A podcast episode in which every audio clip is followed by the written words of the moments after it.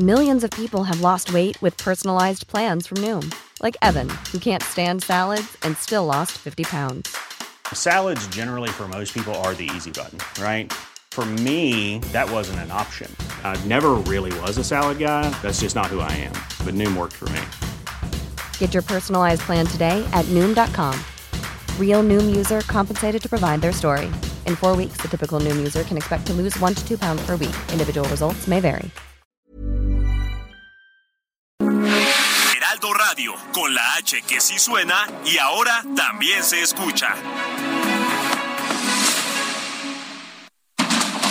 Inicia. Heraldo Noticias de la tarde con Jesús Martín Mendoza. En Heraldo Radio.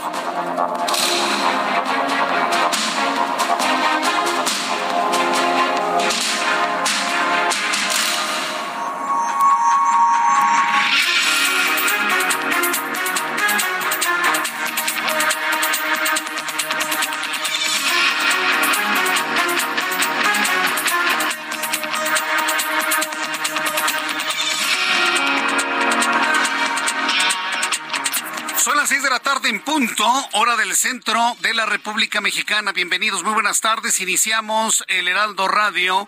Hoy es miércoles 28 de diciembre del año 2022. Le tengo toda la información importante en este día y como siempre le digo, súbale el volumen a su radio que le tengo la información más importante hasta este momento. Un aviso a tiempo antes de todas las noticias.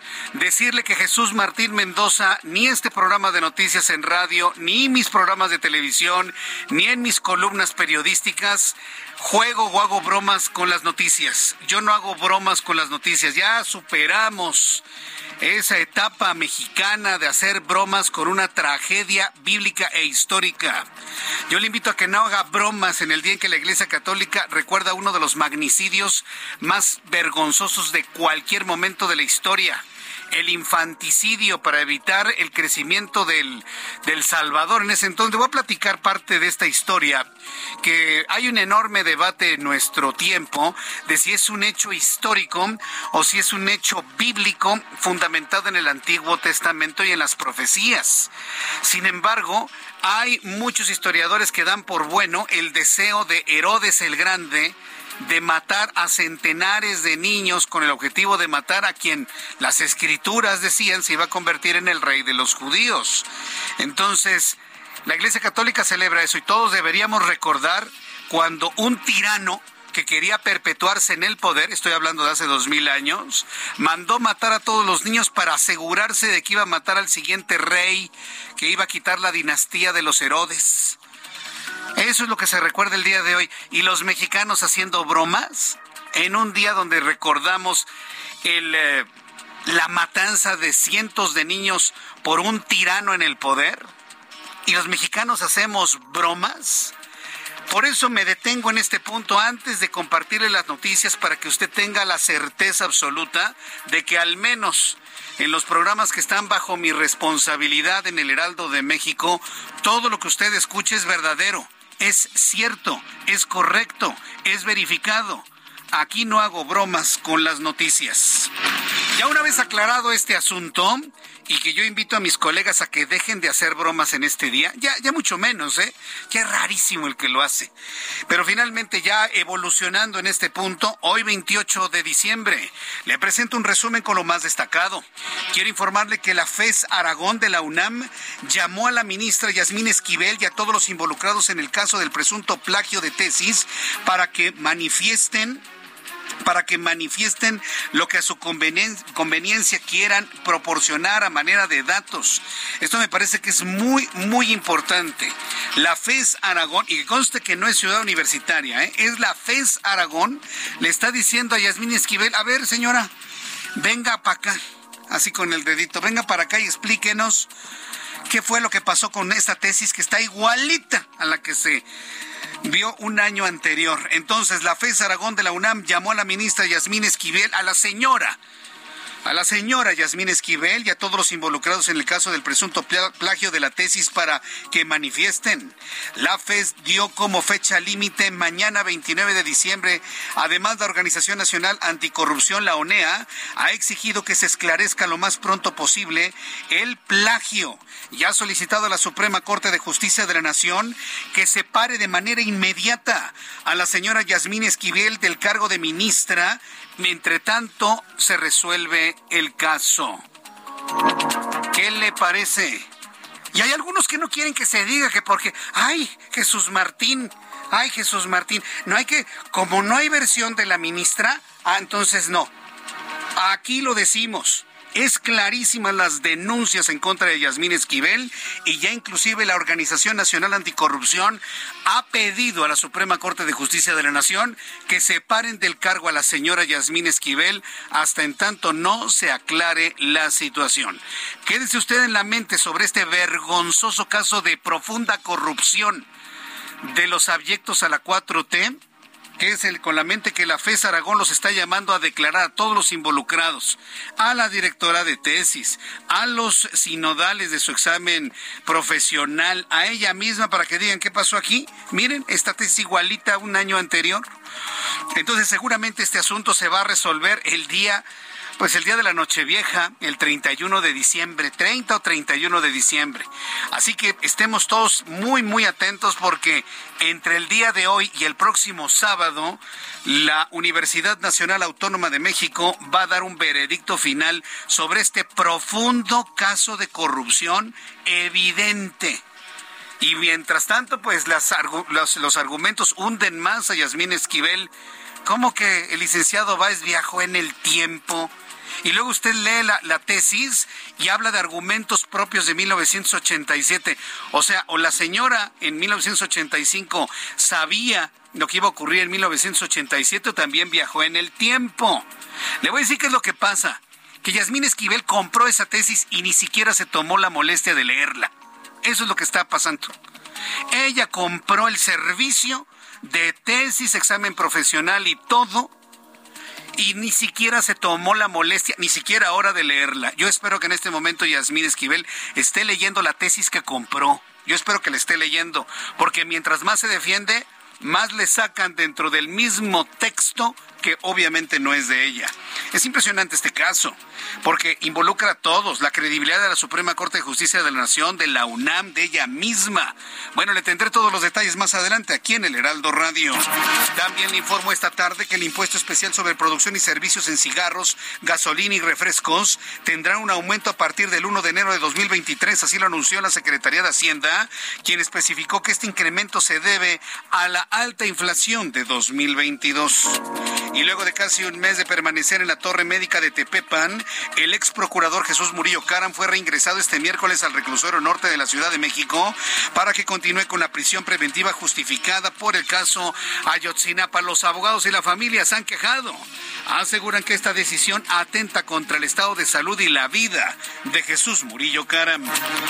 Autoridades sanitarias de Oaxaca informaron que dos de los niños que presentan síntomas de rabia humana fueron declarados con daño neurológico y se encuentran debido a las afectaciones pulmonares que presentan. Hace unos minutos, antes de iniciar este programa de noticias, se informó que el primer niño oaxaqueño enfermo de rabia ha fallecido.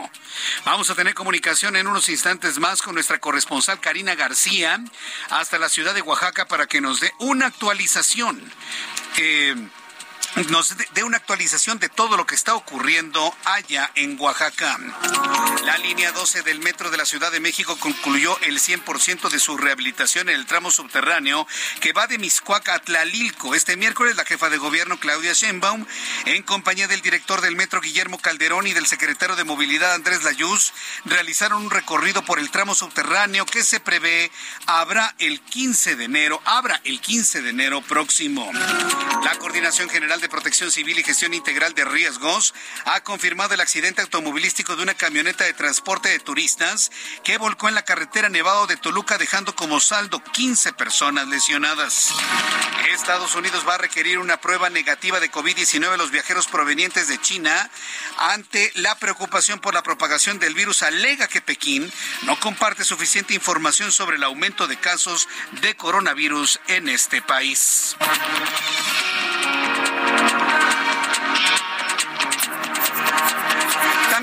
Que el Papa Francisco anunció que el ex máximo pontífice de origen alemán Benedicto XVI se encuentra sumamente enfermo debido a su avanzada edad, por lo que su santidad el Papa Francisco ha pedido oraciones por él.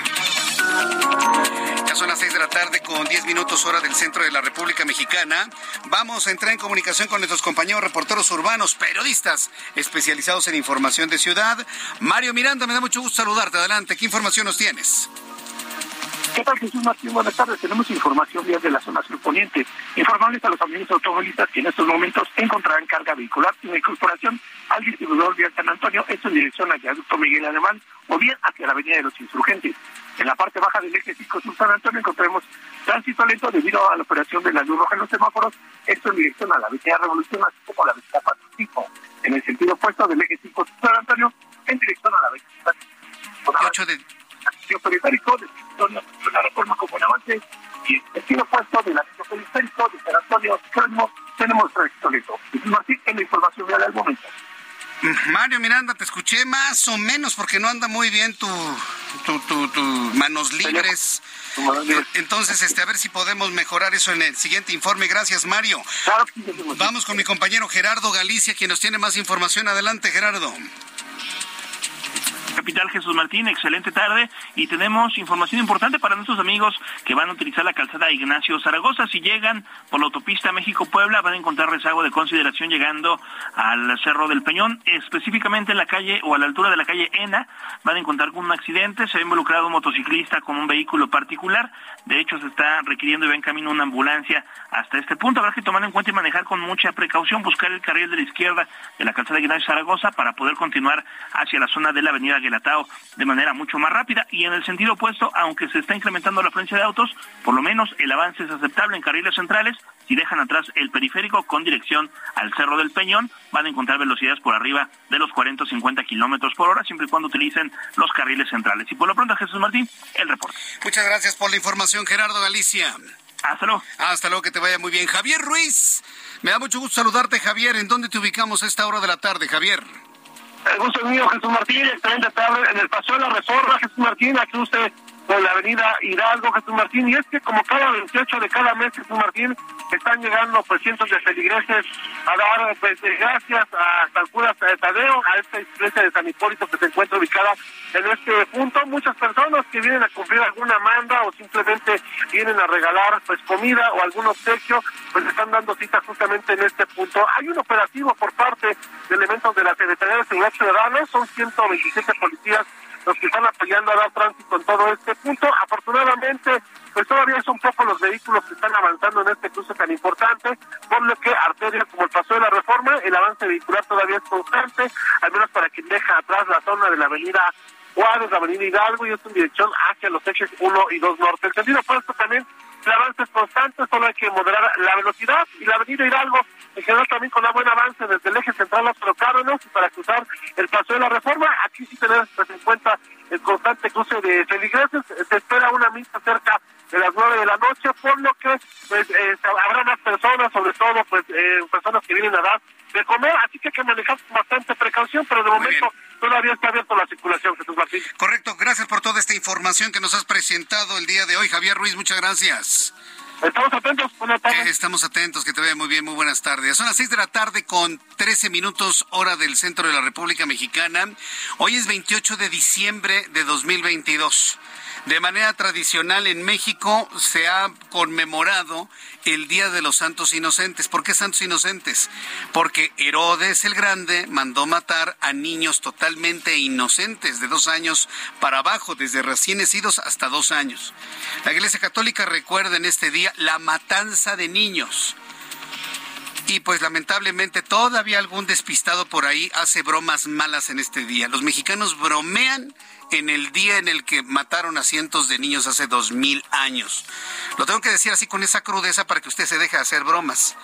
Y con esto le recuerdo a las personas que nos acaban de sintonizar que ninguna de las noticias que le voy a presentar el día de hoy será una broma. Algunas parecen broma y malas, ¿eh? por cierto, pero por el origen de sus actores. Pero el Heraldo Radio, al menos este programa de noticias y también de televisión y la columna, no hacemos bromas con las noticias. Me parece que es muy importante para sentar la credibilidad de todo lo que le tengo que informar el día como un el, día de hoy 28 de diciembre. Por cierto, ¿qué es lo que sucedía un día como hoy 28 de diciembre en México, el mundo y la historia? Abra Marriola. Amigos, bienvenidos. Esto es un día como hoy en la historia 28 de diciembre. 1696. En Roma fallece el teólogo español Miguel de Molinos, condenado por la Inquisición a cadena perpetua. 1886. En Estados Unidos se entrega la patente del primer lavavajillas funcional. 1909. En Massachusetts, en Estados Unidos, se publican los primeros trabajos teóricos acerca de la propulsión mediante cohetes, que incluso ahora aún se está perfeccionando.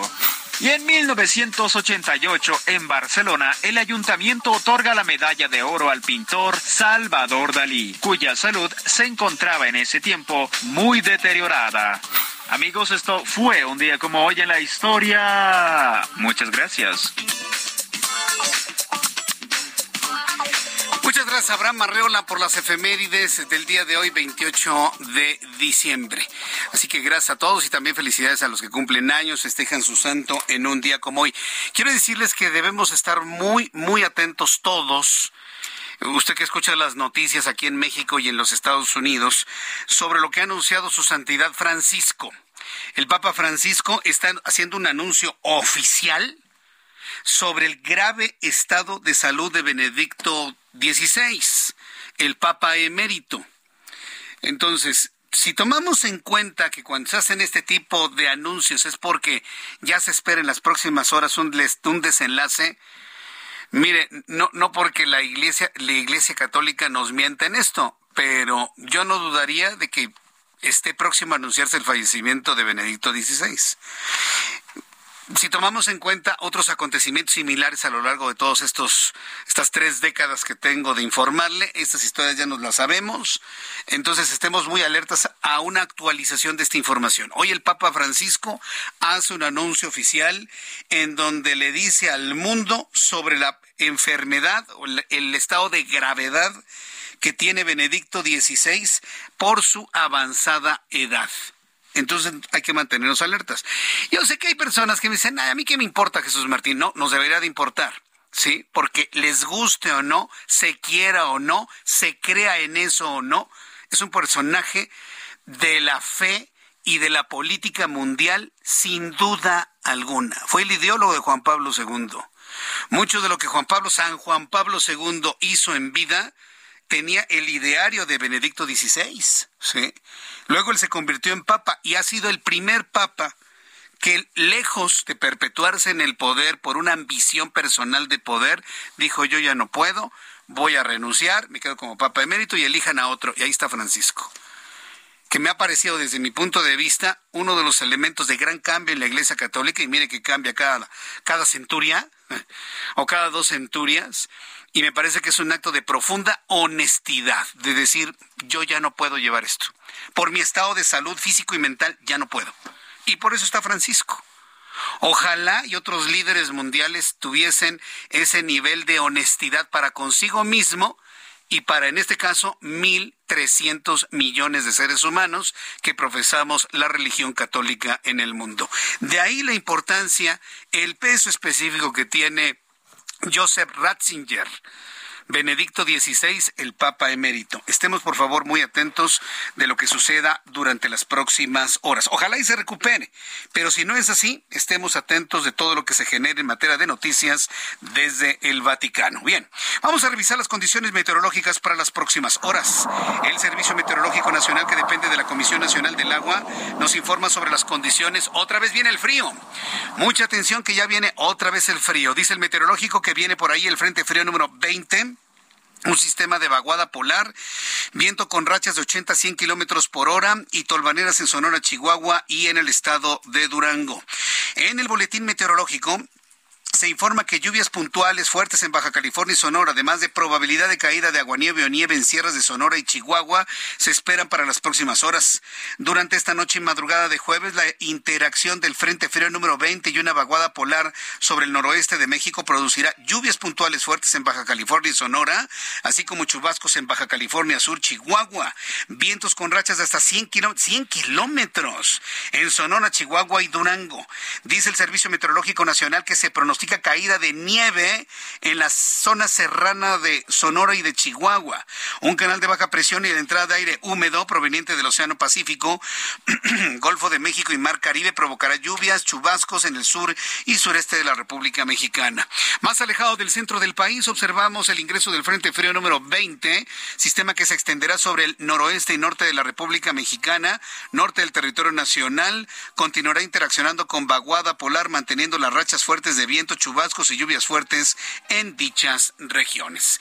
Una vez tomado en cuenta todo esto que sucede en nuestra atmósfera, es decir, pleno invierno al finalizar el año 2022, le doy a conocer el pronóstico del tiempo para las siguientes ciudades. Amigos, hay que estarse, a, estarse abrigando lo más posible, pero le recuerdo, de nada sirve que se ponga tres buenas chamarras si tiene agujeros en los calcetines. Tiene que ponerse unos buenos calcetines, un buen calzado para proteger los pies unos buenos guantes y un buen gorro.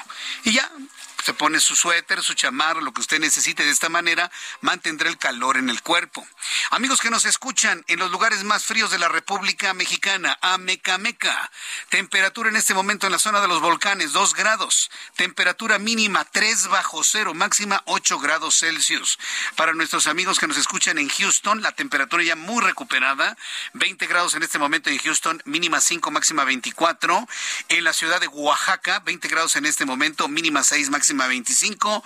Cancún, Quintana Roo, si le está huyendo usted al frío, 23 grados en este momento, mínima 20, máxima 26. Pero si de verdad a usted le gusta mucho, mucho el calor, pues le recomiendo irse a Acapulco. 27 grados en Acapulco en este momento. La mínima 23, fíjese nada más, y la máxima 32 grados Celsius en Acapulco, Guerrero. Delicioso Acapulco, aunque peligroso.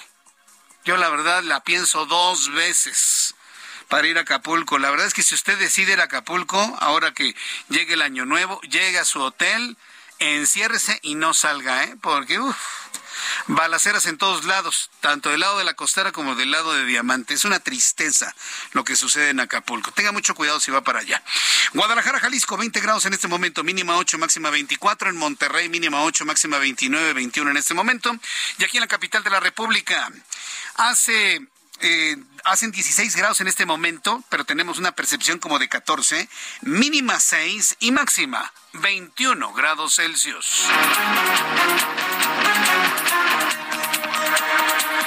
Son las de la tarde con 22 minutos hora del centro de la República Mexicana. Vamos rápidamente hasta Oaxaca. Ya le adelantaba en nuestro resumen de noticias que ha perdido la vida ya el primer niño que fue mordido por un murciélago transmitiéndole el virus que produce la rabia. Degeneró en un problema neurológico de tal grado que le fue decretada muerte cerebral y hace unos minutos se ha determinado ya su muerte total. Karina García, adelante, te escuchamos. Buenas tardes. ¿Qué tal, Jesús Martín? Efectivamente fue alrededor de las 17 con 6 eh, minutos cuando eh, este menor fue declarado como eh, fallecido. Esto debido a que eh, fue mordido por un murciélago en Palo de Lima, en la Sierra Sur de Oaxaca. Este es uno de los tres hermanos que fueron víctimas de este animal silvestre. A través de un comunicado de prensa, la dependencia detalló que el hecho se registró esta tarde de miércoles 28 de diciembre debido a complicaciones en la salud del niño de siete años de edad, el cual se encontraba recibiendo atención médica en el Hospital Civil Doctor Aurelio Valdivieso.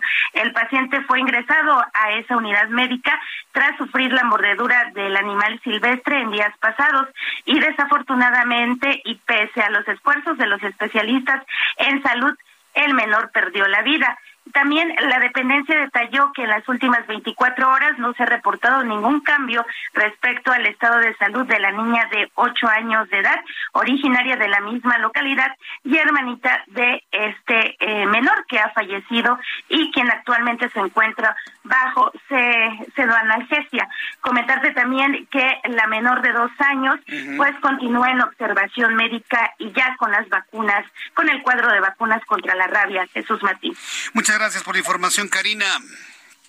Muy buenas noches. Hasta luego, buenas noches. Hay preocupación en el sector de salud en Oaxaca y en la República Mexicana en general.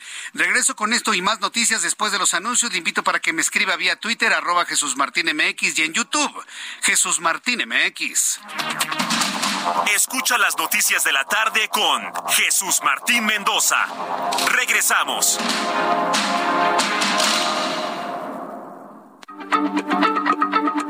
Heraldo Radio, la H se lee, se comparte, se ve y ahora también se escucha.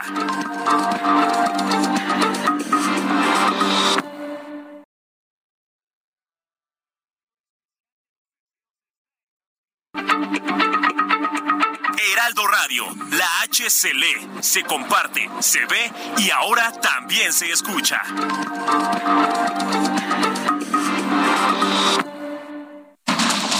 Continúa Heraldo Noticias de la tarde con Jesús Martín Mendoza.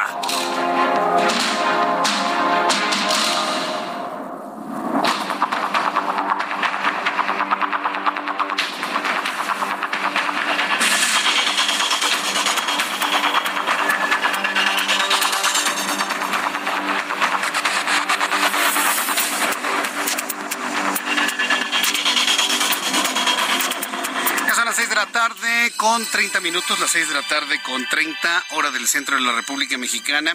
Varias personas a través de nuestros chats, de nuestra forma de comunicación a través de YouTube, en el canal Jesús Martín MX.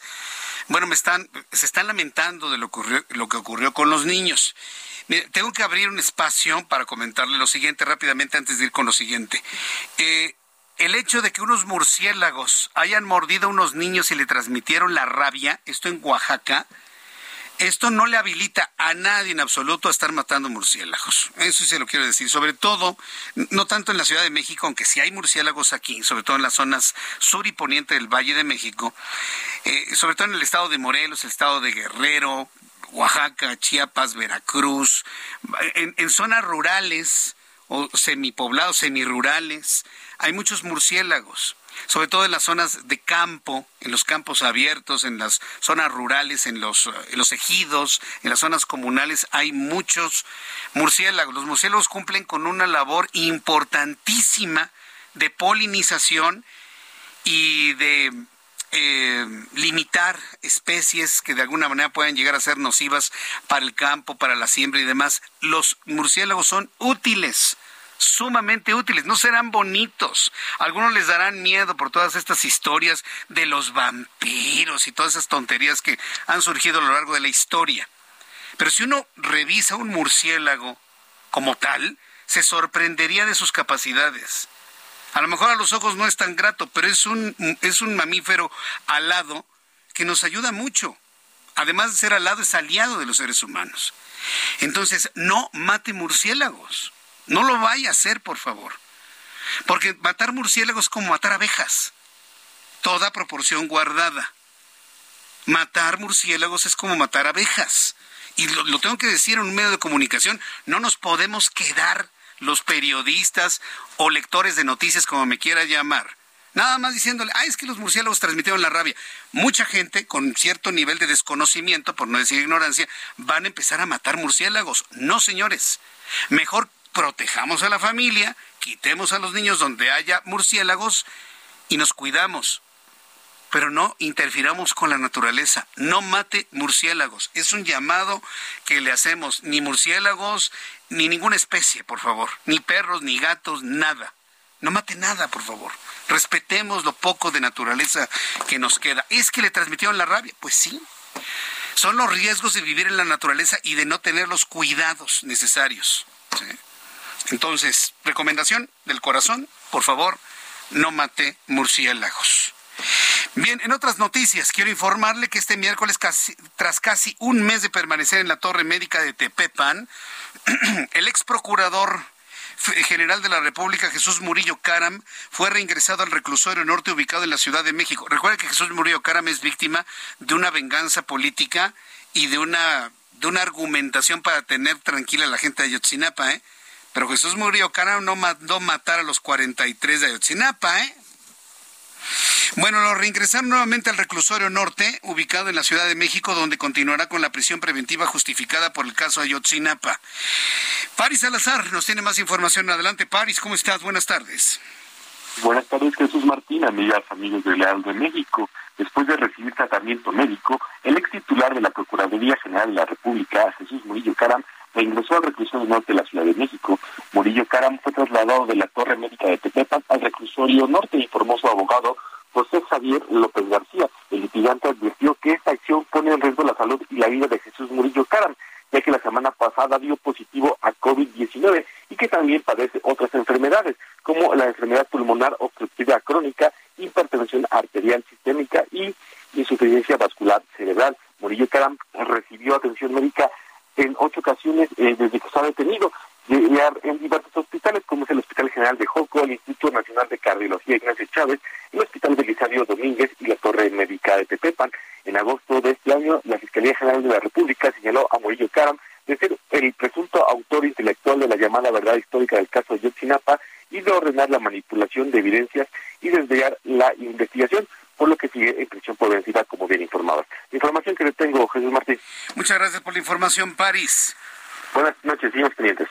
Muy buenas noches a mi compañero Paris Salazar, reportero del Heraldo Media Group. Estaremos atentos de finalmente cuál va a ser eh, la apelación que están interponiendo tanto la familia como los abogados de Jesús Murillo Caram, quienes aseguran que con esta acción se pone en peligro su integridad física, se pone en peligro su salud y por lo tanto se pone en peligro su vida. Otro tema que usted debe conocer y tener a la mano de lo que va a pasar sobre todo en los siguientes días que estamos, digamos, en los preparativos para despedir 2022, pero deberíamos estar en los preparativos para enfrentar los retos que nos va a implicar el primer mes de 2023, la famosa cuesta de enero. Informarle que la Secretaría de Hacienda ha actualizado el impuesto especial sobre producción y servicios. O sea, en pocas palabras, el gobierno de Andrés Manuel López Obrador está desesperado ya no saben de dónde sacar dinero. Ellos mismos se pusieron la soga al cuello al decir que no iba a haber más impuestos. Ah, pero los que ya existen los modifican, los incrementan, los indexan. Están desesperados para sacar dinero.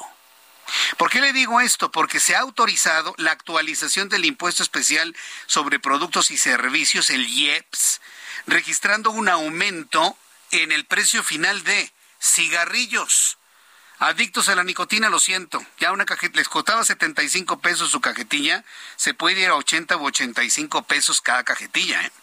Si usted eh, consume gasolina, pues ni modo que no la consumamos, ¿no? Imagínense, va a subir la gasolina, ¿qué cree que va a pasar con los microbuses?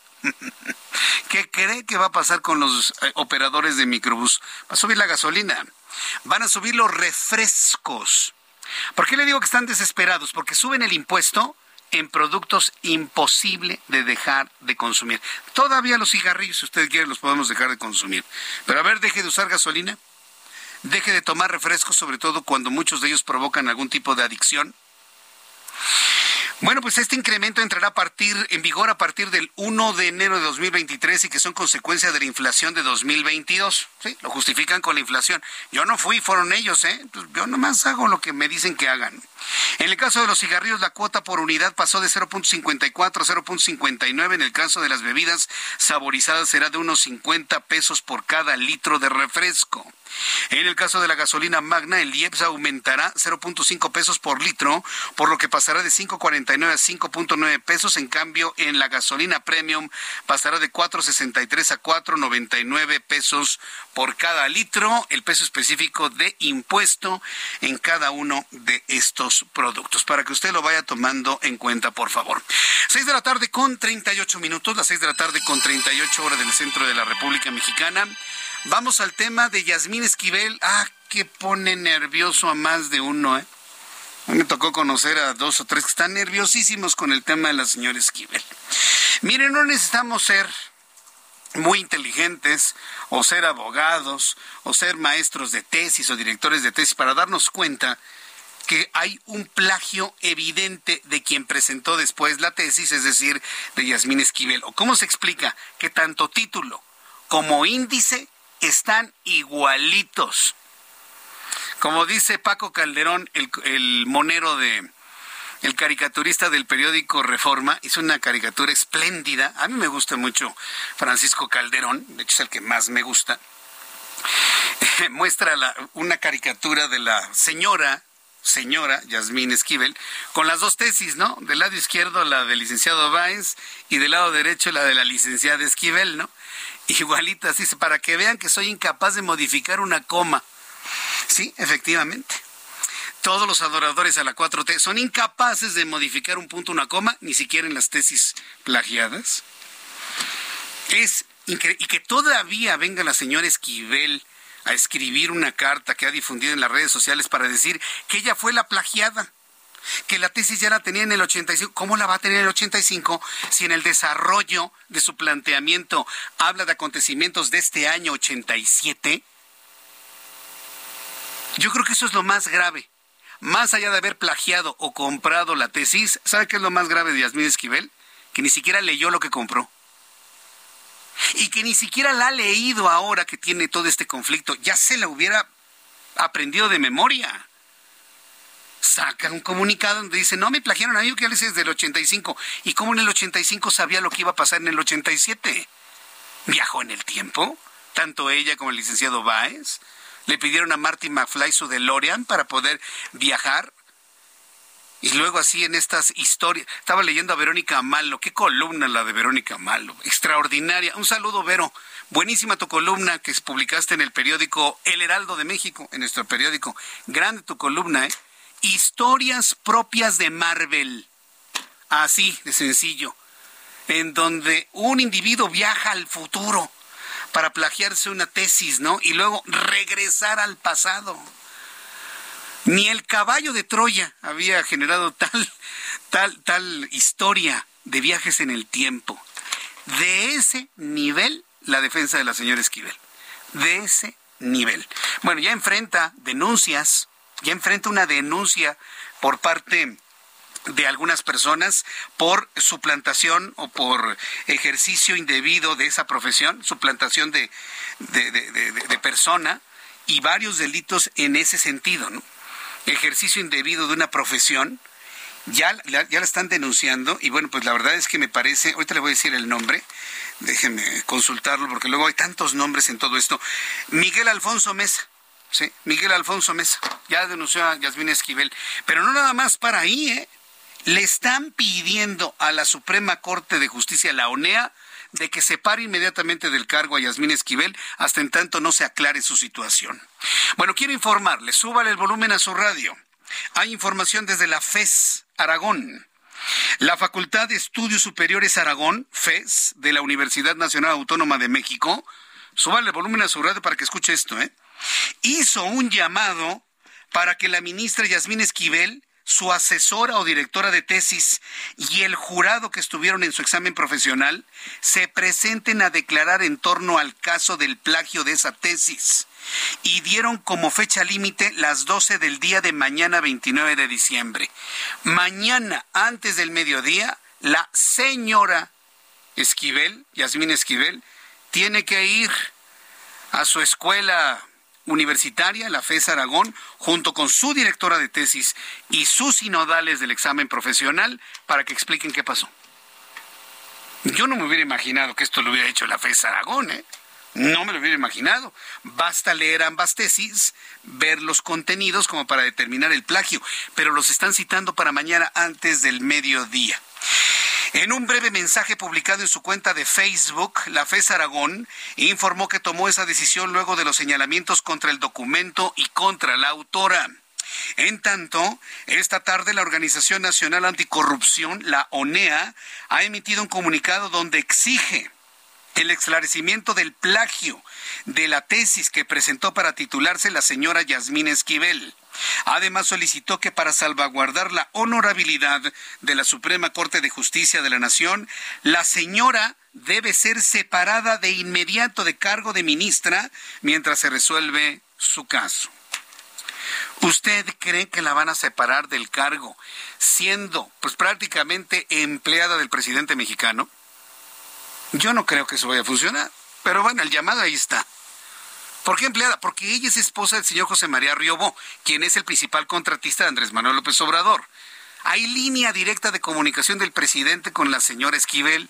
Imagínense de la presidenta, como presidenta de la Suprema Corte de Justicia de la Nación, pues se trata de echar para atrás todas las acciones de inconstitucionalidad. Claro.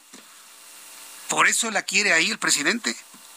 Aunque le voy a decir una cosa, yo debo reconocer que el mismo presidente ya reconoció que ella cometió un error, de que está, aunque diga que otros hicieron cosas peores, cosa que no es cierto, lo tendrá que demostrar, pero él ya reconoció que, eh, que cometió un error. Yo creo que es insalvable ya la posición de la señora.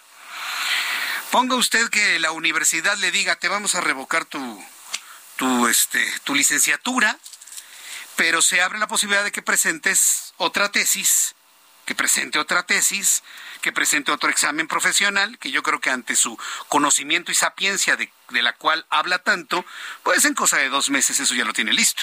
Lo presenta, se titula y ya luego revalida su doctorado y revalida su maestría y ya, o sea, en realidad yo pienso que por ahí lo van a resolver. Yo pienso que de esa manera lo van a resolver, pero ya no habrá sido elegida como presidente, presidente de la Suprema Corte de Justicia de la Nación. Es todo un caso. Yo le invito para que me dé su opinión a través de Twitter, arroba Jesús Martín MX, a través de YouTube en el canal Jesús Martín MX. Moraleja de todo esto. No se puede fundamentar la vida profesional de nadie bajo una mentira. Y hoy Yasmín Esquivel está enfrentando lo que significó un error de vida, comprar una tesis. Sí, porque la compró. Eso no me queda la menor duda. Comprar una tesis. Más allá de que haya tenido una carrera impecable y espléndida, el origen es corrupto. ¿Y sabe cuántas personas se encuentran así? ¿Cuántas personas han comprado, plagiado, copiado tesis? Que han pasado una lana para que les hagan un examen profesional suavecito y les den ya inmediatamente este su título. ¿Cuántas personas están igual? ¿Qué debate enfrenta ahora la Universidad Nacional Autónoma de México para mantener su credibilidad en el otorgamiento de títulos de cualquier carrera? Ese es el, problema más grave. Y claro, la credibilidad de una Suprema Corte de Justicia de la Nación. Se está jugando mucho en esto, ¿eh? No crea, no que nada más un asunto de, ay, ahorita hago otra, ¿eh? No, no, no, no, no, no. Todo lo que viene aparejado a lo mismo. Mientras tanto, mientras esto se, se, resuelve, le digo, mañana antes de las 12 del día la señora Esquivel tendrá que estar con todo su equipo, que lo, la acompañaron cuando era estudiante, a explicar a la FES Aragón lo que hicieron. Mientras tanto, este miércoles la jefa de gobierno de la Ciudad de México, Claudia Sheinbaum, en compañía del director del metro, Guillermo Calderón, y del secretario de Movilidad, Andrés Layuz, realizaron un recorrido por el tramo subterráneo de la línea 12, el cual concluyó al 100% su rehabilitación en el tramo que va de Miscuala a Tlalilco, la cual se prevé abra sus puertas el próximo 15 de enero. Cintia Stettin, reportera del Heraldo Media Group, nos informa. Adelante, Cintia. ¿Qué tal? Muy buenas tardes a ti y a tu auditorio. Pues así como lo comenta la jefa de gobierno, Claudia Sheinbaum, supervisó, supervisó la conclusión de las obras del tramo subterráneo de la línea 12 del metro que va de Miscuac a Tlalilco y anunció que este lunes 2 de enero del 2023 inician las pruebas preoperativas de este sistema de transporte. Al realizar un recorrido de Miscuac a Parque de los Venados, la mandataria capitalina reiteró que espera que esta parte, pues este tramo subterráneo tentativamente abra al público el próximo domingo 15 de enero. Eh, asimismo, destacó que este tramo ya cuenta con la certificación de la empresa alemana Duke Reyland, el cual costó 53 millones de pesos este estudio de certificación. Aclaró que el resto de los trabajos corrieron por cuenta de la empresa, eh, pues de las empresas constructoras. Pero si te parece bien, escuchemos qué fue lo que dijo. De acuerdo a todas las indicaciones del Comité Técnico Asesor, eh, ya se realizaron todas las observaciones, ya se realizaron todas las acciones necesarias en este tramo. Estaremos listos para que a mediados de enero abrirse ya a la operación de los usuarios. Comentarte también que el director del metro, Guillermo Calderón, refirió que se han comenzado a hacer recorridos a baja velocidad con los 13 trenes que estarán en este tramo subterráneo ofreciendo servicio. Y dijo, no obstante, que las pruebas dinámicas que tendrán una duración de 15 a 20 días y que empiezan este lunes, eh, ya con los 70 conductores que serán parte de este servicio, pues eh, dijo se harán con los trenes en vacío y el objetivo es corroborar el asentamiento de vías, verificar la correcta operación de sistemas, la señalización y control de los trenes y los sistemas de comunicación a bordo de las unidades. Eh, también dijo que esta apertura beneficiará a 175 mil pasajeros al día y bueno, el, recorrido de Miscuadra Tlalilco será de 20 minutos y el intervalo de paso entre estaciones será de 3 minutos 15 segundos. Comentarle también eh, pues al público que el, el, los sistemas emergentes, el servicio emergente que se daba en esta línea que iba de Miscuac a Tláhuac con autobuses de trolebús y RTP, continuará, pero únicamente de Atlalilco a Tláhuac, es decir, el tramo que no está abierto y continúa en, en obras. Es la información que tenemos hasta el momento. Muchas gracias por la información, Cintia Stettin. Seguimos pendientes, muy buenas noches. Hasta luego, muy buenas noches. Están desesperados también por inaugurar esta línea que, fíjense que alguien me dijo que ya no sirve. Hay alguien que me dijo que esa línea ya no sirve, la línea 12. Se puede caer, se puede derrumbar en algunos tramos en el túnel y, yo cuando escucho esta explicación digo, no puede ser. Digo, es cuestión de, investigarlo, pero me dicen que podría estar condenada esta línea a estar abandonada como las líneas abandonadas en la ciudad de Nueva York. ¿Usted puede creerlo? A, mí me cuesta trabajo creerlo. Eso sería una pérdida para la Ciudad de México impresionante, impresionante. Bueno, son las seis de la tarde con 50 minutos, hora del centro de la República Mexicana. Noticias desde el Vaticano, ya le dábamos cuenta eh, hace unos instantes en el resumen de noticias que el máximo pontífice el, máximo pontífice alemán, el Papa Benedicto XVI de 95 años, se encuentra muy grave de salud. Su estado de salud se ha agravado a consecuencia de su avanzada edad. Esto que le estoy informando lo ha dado a conocer de manera oficial el Papa Francisco su santidad Francisco está informando que el Papa emérito, esa es la forma correcta de referirnos a él, el Papa emérito Benedicto XVI, con 95 años de edad, está en, en este momento en una situación sumamente grave. Eh, entonces, bueno, pues esto es una de las situaciones que tenemos que estar esperando para las próximas horas, alguna aclaración y alguna actualización del estado de salud de Benedicto XVI. Bueno, quiero informarle que ayer, ayer comentábamos que el ex sacerdote católico Alberto Atié advirtió que la iglesia, ya que estamos hablando de la iglesia católica, no es la instancia adecuada para atender abusos sexuales perpetrados por sacerdotes, ya que no entrevista a las víctimas. Es decir, Alberto Atié, de una manera perversa, de una manera mentirosa, de una manera ¿cómo le podría decir? Pues faltando completamente a la verdad, y mire que fue sacerdote, ¿eh? ha dicho que no hay ningún protocolo en la Iglesia Católica para atender a las víctimas de delitos sexuales. Pues es mentira. Y se lo voy a demostrar en este momento. En la línea telefónica está Zaira Rosales. Ella es directora del Departamento para la Protección de Menores de la Arquidiócesis Primada de México. Estimada Zaira Rosales, bienvenida. Gracias por tomar esta comunicación del Heraldo. ¿Cómo está? Hola, ¿qué tal? Buenas tardes. Muchas gracias por la invitación, por la llamada. Muchas gracias. Hemos sido testigos que una de las eh, grandes preocupaciones del cardenal Carlos Aguiar Retes, arzobispo primado de México, es precisamente atender estos casos y no nada más atenderlos, sino denunciar, hacer una denuncia clara ante las autoridades civiles a aquel ministro de culto religioso católico que está involucrado en un acto eh, eh, en un acto de perversión sexual o de violación sexual. ¿Cómo funciona todo este protocolo que ustedes realizan dentro de la Iglesia Católica, Zaira Rosales? Bien, eh, se creó un organismo dentro de la Arquidiócesis Primada de México que se llama Departamento para la Protección de Menores. Este organismo se encarga de recibir todas las denuncias por las posibles eh, por los posibles delitos de violencia sexual en contra de niños, niñas, adolescentes y personas en situación de vulnerabilidad. Entonces, el documento que nosotros hemos emitido justamente es un protocolo donde se menciona paso a paso qué es lo que va a suceder cada vez que se tenga noticias sobre uno de estos casos y también la manera en que las personas que colaboran con nosotros pueden actuar para hacernos llegar hasta la arquidiócesis estas noticias. Eh, aquí la parte que me parece preocupante es que un hombre como Alberto Atié trata de decirle a la gente que la iglesia protege a violadores, que dentro de la iglesia la violación sexual no es un delito. ¿Cómo combatir este tipo de infamias o mentiras hacia la feligresía católica desde de parte de este señor?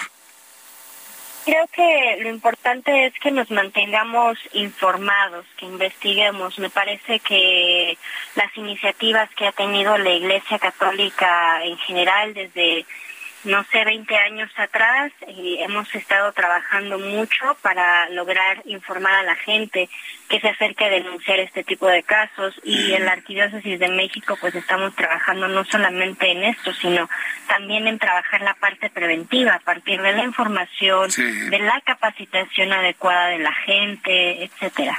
Eh, eh, Zaira, tengo que ir a unos anuncios. Le voy a pedir que se quede en la línea telefónica para seguir platicando con esto, para que el público lo conozca y también nos ayuden a comentarlo a otras personas.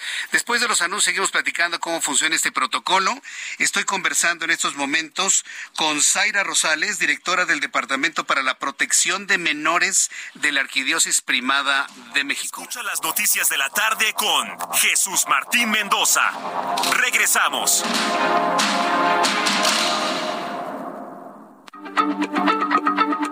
Heraldo Radio, la H se lee, se comparte, se ve y ahora también se escucha.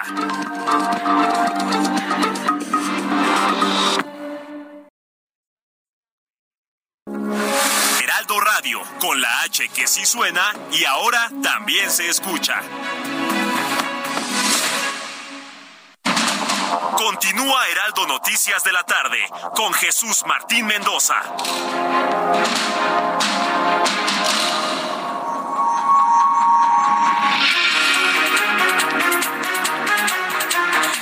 Son las 7 en punto, las 19 horas en punto hora del centro de la República Mexicana. Le doy la más cordial bienvenida a nuestros amigos que nos escuchan en otras partes del país de los Estados Unidos. A propósito de los dichos de Alberto Atié, sacerdote católico, que asegura que que en la Iglesia Católica, pues el delito de violación no es delito, no se persigue, no hay protección, pues nos dimos a la tarea de poder demostrar a través de la entrevista que le estoy presentando que lo que dijo Alberto Atié es una mentira redonda y que la Iglesia Católica sí se preocupa y tiene un protocolo desde hace 20 años para atender a las víctimas de delitos sexuales. Estoy conversando con Zaira Rosales, directora del Departamento para la Protección de Menores de la Arquidiócesis Primada de México. Estimada Zaira, yo estoy seguro que muchas personas que nos están escuchando en sus casas se están enterando por primera vez que existe un protocolo y un departamento para la protección de menores en la Arquidiócesis Primada de México. ¿Qué es lo que están haciendo ustedes para que esto se conozca pues en todas las iglesias, en todas las vicarías, en todos lados en la República Mexicana, que se sepa inclusive los sacerdotes que son proclives a este tipo de actos, que sepan que hay una instancia que los puede observar y en un momento dado castigar con las autoridades civiles. ¿Qué están haciendo para que este departamento se conozca, Zaira? Bien, este departamento existe desde hace casi cinco años estamos trabajando en este en todo este campo. Nosotros damos capacitaciones, cursos, talleres, pláticas, eh, hacemos artículos en revistas, Este, damos también algunas entrevistas como esta ya desde hace bastantito tiempo y pues hasta el momento llevamos a más de 1.800 personas que hemos capacitado, no solamente al interior de la arquidiócesis que está en la Ciudad de México, sino también en otros estados de la República y otros países. Entonces, eso es lo que hemos ido trabajando justo para que se conozca el trabajo que, que estamos haciendo, ¿no? El protocolo este que le comentaba, pues justo es un trabajo que hemos desarrollado a lo largo de estos últimos años y planteamos que justo obedezca a las leyes que son las que se crearon hace 20 años, también a las actuales y sobre todo que responda a las necesidades y lo que proyecta el Estado mexicano conforme a la normativa que se refiere a los delitos sexuales. Ahora, en, en, estos cinco años, ¿cuál ha sido la experiencia? ¿Cuántos niños han sido atendidos y cuántos sacerdotes han sido denunciados, Zaira? En la Arquidiócesis de México, justo a mí me gustaría aclarar un punto que es muy importante, me parece también para los radioescuchas, que de pronto se piensa que la Arquidiócesis de México atiende a toda la República Mexicana, ¿no? Cada estado de la República tiene diócesis distintas, somos, me parece que más de 100 diócesis las que estamos al interior de toda la República Mexicana. Entonces, la Arquidiócesis México, en la Ciudad de México, atendemos solamente a nuestro clero eh, diocesano, ¿no? Entonces, entre que apoyamos a otras diócesis y congregaciones religiosas, entre que hay casos a los que no les hemos podido dar seguimiento, pues hasta el momento yo tengo activos cuatro casos solamente, de los cuales en, cinco años, pues solamente por alguna situación con niños, niñas y adolescentes o personas en situación de vulnerabilidad han sido once. O sea, esos, esos son nuestros números en la arquidiócesis únicamente. Correcto. ¿Qué tanto se puede animar una familia ¿sí? de denunciar estos hechos? Es decir, eh, se ocultan por la pena, por la vergüenza, se ocultan o, o, sí se, o sí se denuncian. ¿Cuál es la tendencia que tenemos actualmente, después ya de tantos años, que se han hecho visibles estos casos? Pues me parece que de por sí la cultura de la denuncia no la tenemos los mexicanos, ¿no? Es una pena. Sin embargo, pues nosotros instamos todo el tiempo, invitamos a la gente a que se acerque a nosotros a poder dar estas noticias, a denunciar con nosotros este tipo de casos y si requieren algún apoyo también, asesoría, para acudir ante las autoridades del Estado mexicano, también les podemos decir a dónde se pueden dirigir para que les brinden esta atención. Es importante que la cultura de la denuncia se vaya plantando en todos nosotros, sobre todo porque es por el bienestar de niños, niñas, adolescentes y que estos delitos no se sigan repitiendo en nuestra sociedad. Esto es muy importante. ¿Cuál es la comunicación que ha establecido, eh, en este caso, el Departamento para la Protección de Menores de la Arquidiócesis Primada de México con las autoridades, es decir, en este caso con la Fiscalía de Justicia de la Ciudad de México? ¿Tienen líneas de comunicación o cuando aparece un caso van, tocan la puerta en la denuncia o hay una comunicación fluida entre ambas instancias? Cada vez que la Fiscalía para la Atención de Delitos Sexuales tiene alguna noticia, nos, nos puede buscar y solicitar información. Y también cada vez que nosotros recibimos primero una noticia, también notificamos a las autoridades conforme al derecho de manera inmediata. Esto es muy importante resaltarlo, es siempre inmediato. ¿Y, y, y reciben ustedes la atención inmediata eh, en ese sentido? ¿Ha, sido testigo, Zaira, de alguna detención de algún, de algún integrante de la iglesia que haya cometido algún acto no adecuado en contra de menores? Testigo no he sido, pero sé que los ha habido en México. Ajá, muy bien. ¿Cómo puede hacer una familia que ha sufrido pues en, en, carne de sus propios hijos algún tipo de abuso por parte de algún sacerdote, de algún religioso. ¿Qué, es lo que tienen que hacer? ¿Llaman por teléfono? ¿Tienen que ir a algún lugar? ¿Cómo inician la investigación? ¿Nos lo puedes compartir, Zaira, por favor? Claro. Si se encuentran en la Ciudad de México, con todo gusto se pueden comunicar con una servidora y con mi equipo también. Eh, nos pueden escribir al correo electrónico protección.d.menores arroba arquidiócesismexico.org. A ver, otra vez, otra vez, por favor, protección.d.menores arroba, arroba arquidiócesismexico.org. Ese es el correo del departamento que está abierto siempre y lo realizamos todos los días. Muy bien, correcto. Entonces, a través de este correo electrónico. ¿Otra forma de contacto cuál es? Sí, es en el teléfono 55 5208 3200 en la extensión 1600 o 1601.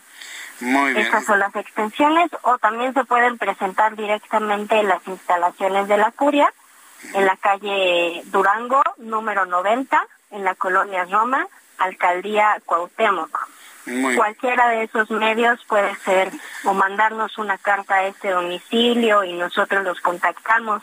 Realmente no es como paso uno, llame, paso dos, mande un correo, paso tres, eh, mande una carta, no. Ya sea que quieran llamar, y presentarse, enviar un correo, siempre les vamos a atender. Muy bien. Bueno, pues eh, yo estoy seguro que después de esta charla van a tener algunas llamadas, algunos correos. Sobre todo porque aquí en el Heraldo de México hemos sido muy insistentes en el valor, en la cultura de la denuncia. Y si la arquidiócesis está proporcionando este tipo de, de apoyos en todos los sentidos, humanos, psicológicos, espirituales, legales, en contra de quien ha cometido un abuso, pues estoy seguro que muchas personas van a resultar interesadas. Pues Zaira Rosales, yo agradezco mucho estos minutos de comunicación con el auditorio del Heraldo Radio.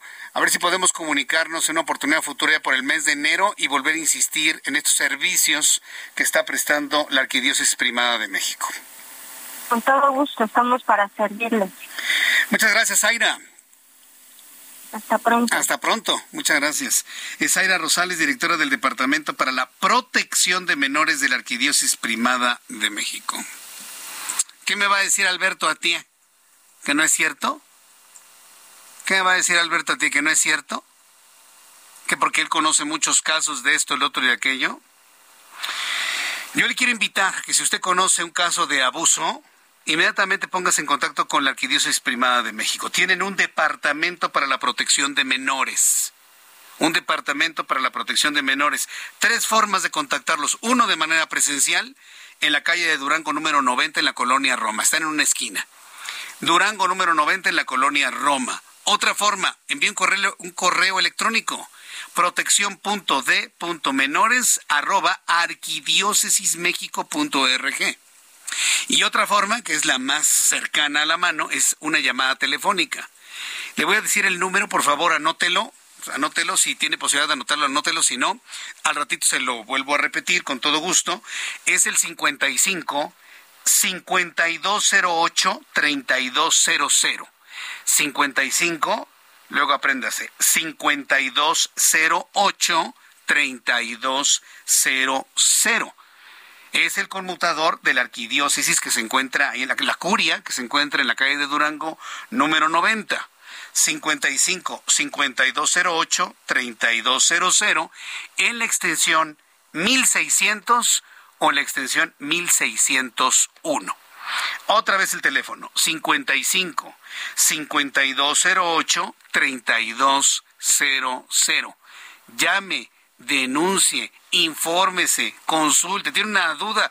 Oiga, es que pasó esto, es susceptible de denuncia. Llámenes con toda confianza. Hay que tener esa apertura finalmente. A lo largo de dos mil años, a lo largo de dos mil años han querido hacer menos todo el mensaje que nos dio él con mayúscula. No han podido hacerlo. Y si nos estamos actualizando en la forma de hacer denuncias, bueno, pues podemos pensar no nada más en 2000, sino en 8 mil, en 16 mil años de existencia de nuestra Iglesia Católica. Así que le invito a que llame 55 52 08 3200 a la extensión 1600 y extensión 1601. Son las 7 con 11 horas del centro de la República Mexicana. Le presento un resumen con las noticias más importantes en el Heraldo Radio.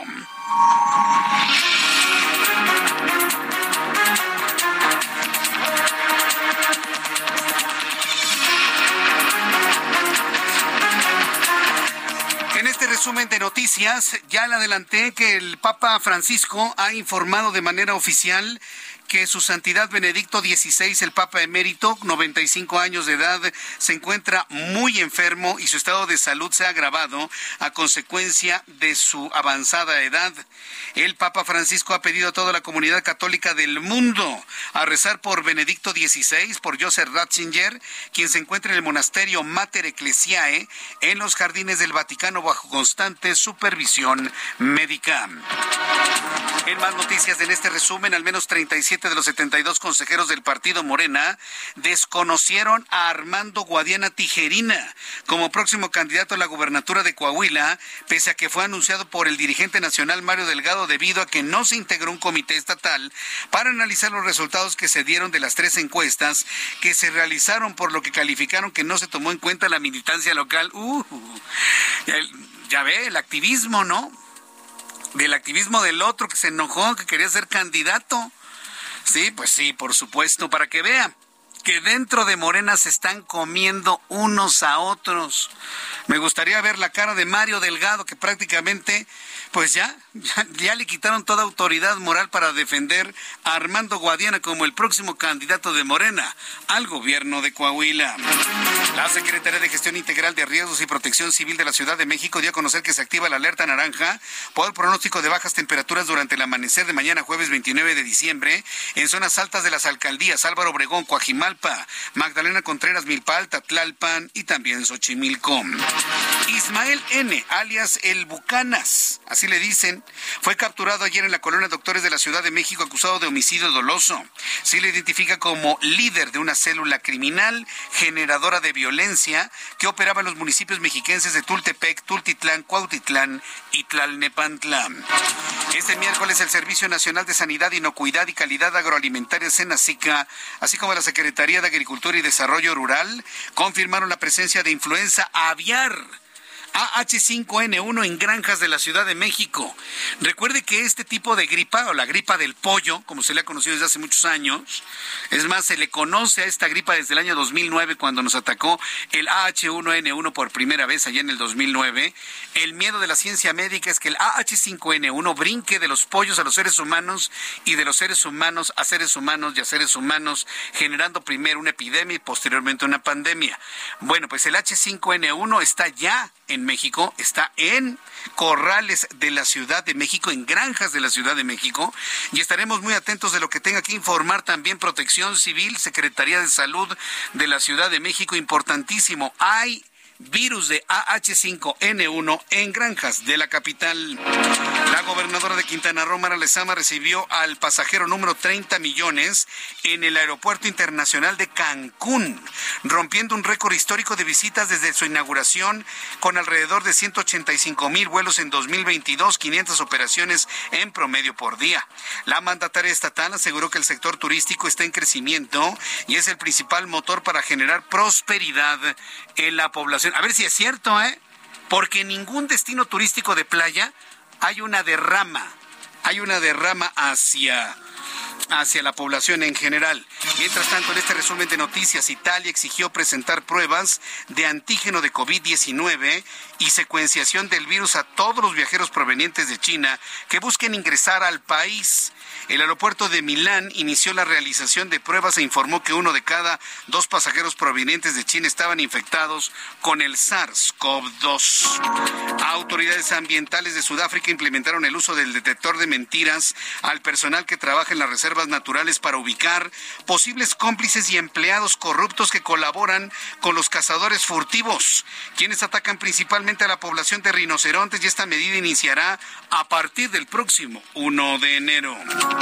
Quiero informarle que tres meses de protestas en Irán por la libertad y derechos de las mujeres del país y con decenas de condenados a ser ejecutados por participar en ellas, la ajedrecista Sara Kadhem compite en un torneo internacional mostrándose sin hijab, que es del uso obligatorio según el Código de Vestimenta de Irán. Medios iraníes difunden la noticia como una protesta del ajedrecista. Y bueno, pues cuando regrese a su país, si es que regresa, ya veremos cómo le va a ir. Estaremos atentos de ello, sobre todo para impulsar su defensa. Son las 7 con 17 horas del centro de la República Mexicana. Estas son las noticias en resumen. Les saluda Jesús Martín Mendoza.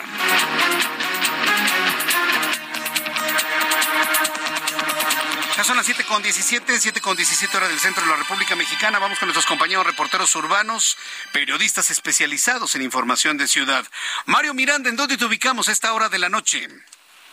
¿Qué tal, Jesús Martín? Buenas noches. Tenemos información vía de la zona surponiente. Te comento que encontraremos buen avance en la avenida Revolución de Tacubaya San Antonio. Pasando este punto, la vialidad se complica en dirección a Barranca de Muerto o a la incorporación al circuito interior Río Mescuac.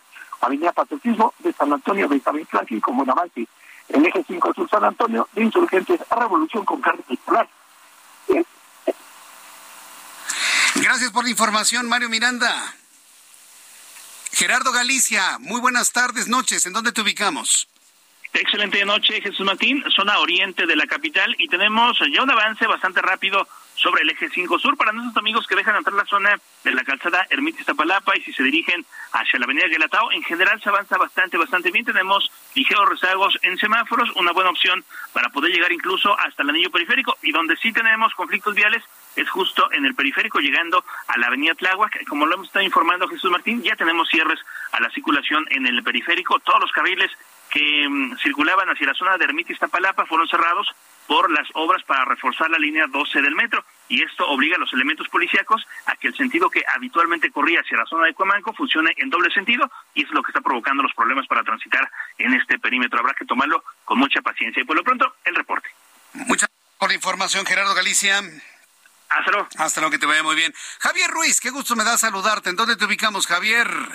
El gusto es mío, Jesús Martín. Continuamos aquí en la iglesia de San Hipólito, Jesús Martín. Ahora sí ya tenemos problemas, principalmente para quien transite en la avenida Hidalgo.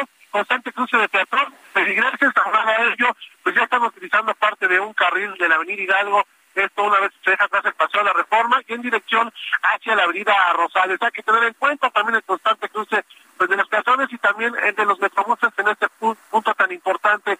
El sentido opuesto de la avenida Hidalgo, aquí el avance es bastante aceptable únicamente moderar la velocidad y también sobre el paso de la reforma ya tenemos problemas para transitar, al menos quien deja atrás la avenida Hidalgo, la avenida Juárez, que es en dirección hacia el eje norte, el avance ya es complicado y el sentido opuesto es constante, pero justamente llegando a la avenida Hidalgo, pues tenemos este grupo de, personas, de peligrosos, incluso algunos comercios, que están provocando que el avance sea lento para continuar hacia el cruce con la avenida de los insurgentes. De momento, Jesús Martín, el reporte que tenemos. Muchas gracias por la información, Javier Ruiz. Estamos atentos. Buenas noches, hasta luego. ¿Tenemos a Mario Miranda otra vez? No, ¿verdad? Se, cortó. Bueno, pues esto es lo que tienen nuestros compañeros reporteros urbanos. Son las siete con veinte, las 19 horas con 20 minutos hora del centro de la República Mexicana. Estaba viendo unas imágenes de una serie de marchas y manifestaciones en Acapulco. Precisamente le estaba platicando que tristemente Acapulco se ha convertido en un lugar muy, muy peligroso. Muchas familias estuvieron marchando en exigencia de la aparición de una joven desaparecida ya en Acapulco. Finalmente la encontraron con vida. Pero en estas imágenes, ¿sí? uno puede ver pues el nivel de pobreza que tienen los habitantes de Acapulco.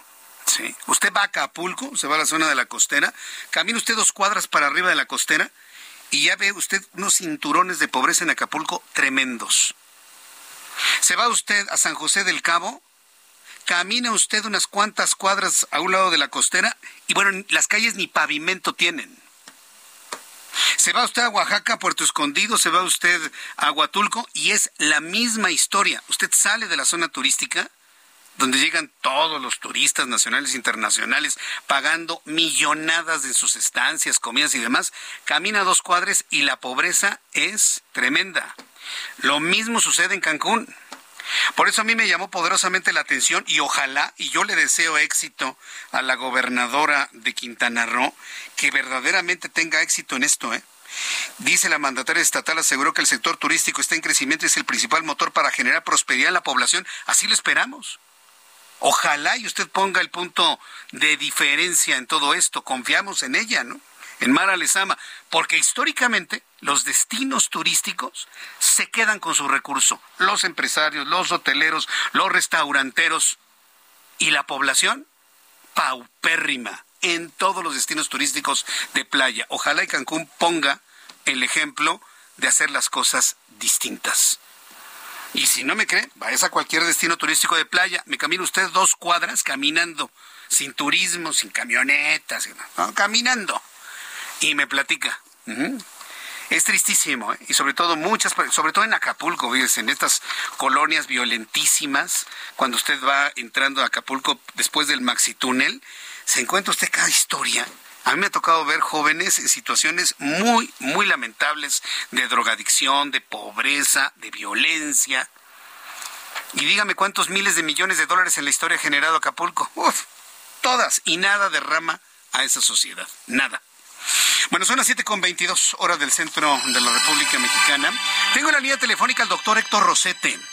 Él es activista de la salud, él es creador de la Unidad Básica de Prevención y además el doctor Héctor Rosete es un, hay que llamarlo, ¿no? Un activista de, de redes sociales importantísimo. Está en todos lados, comenta con todos. Estimado Héctor Rosete, bienvenido, gracias por estar con nosotros. ¿Qué tal, estimado Jesús Martín? Qué gusto saludarte por este medio a todo tu auditorio y a quienes estén por ahí. Para nosotros es un lujo tenerlo aquí. Gracias, doctor Rosete. Bueno, terminamos 2022 si comparamos con los dos años de la pandemia anteriores, 2022, ¿cómo, cómo termina? Terminamos con buenos saldos, malos saldos y sobre todo cuando el presidente quiere otra vez tener un sistema de salud como el de Dinamarca. ¿Qué nos puede decir, doctor Rosete? Híjole, que es un sueño perseguido durante todos estos años y nomás nos han querido ilusionar, pero no vemos realmente los resultados. Terminamos con un sector salud carente, como se viene teniendo, desabastecido, incongruente y con una toma de decisiones, pero muy desafortunadas. Entonces, al menos te va a poner unos datos que, que son de preocuparse y la verdad nos hace pensar que tenemos muy lejano ese sector soñado. Por ejemplo, la esperanza de México ha bajado de 75 años a 71 en la población general. La cobertura de vacunación infantil disminuyó de un 77%, que se me hace ridículo y aparte peligroso a que hayamos bajado al 27% cuando teníamos un eh, eh, programa de vacunación excelente y la muerte materna se ha duplicado y eso le sumamos eh, eh, cómo han minimizado la pandemia y algunos virus que están rotando actualmente como son influenza, como son el virus incital respiratorio que ha mandado muchos niños a, a la hospitalización y por ende pues tenemos esos eh, lamentables resultados. Doctor Rosete, este, tengo que ir a los anuncios. Al regreso seguimos platicando sobre esto. Me sorprende lo del que se ha duplicado la muerte materna. Regresamos con estos datos después de los anuncios. Hablo con el doctor Héctor Rosete. Escucha las noticias de la tarde con Jesús Martín Mendoza. Regresamos.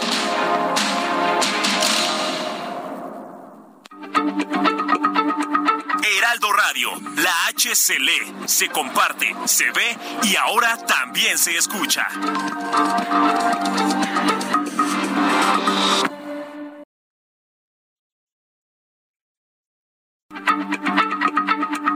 Heraldo Radio, la H se lee, se comparte, se ve y ahora también se escucha.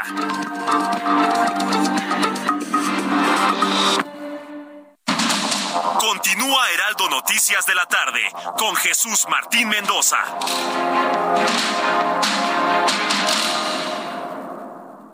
Hoy es tu oportunidad con Ford Andrade La Viga de estrenar tu Ford Expedition Max 2022 con blindaje nivel 5. Aprovecha este modelo exclusivo en México. Llámanos al 55 2128 4071 o visítanos en Calzada de la Viga 1880, Mexicalcingo Ixtapalapa, código postal 09099, Ciudad de México.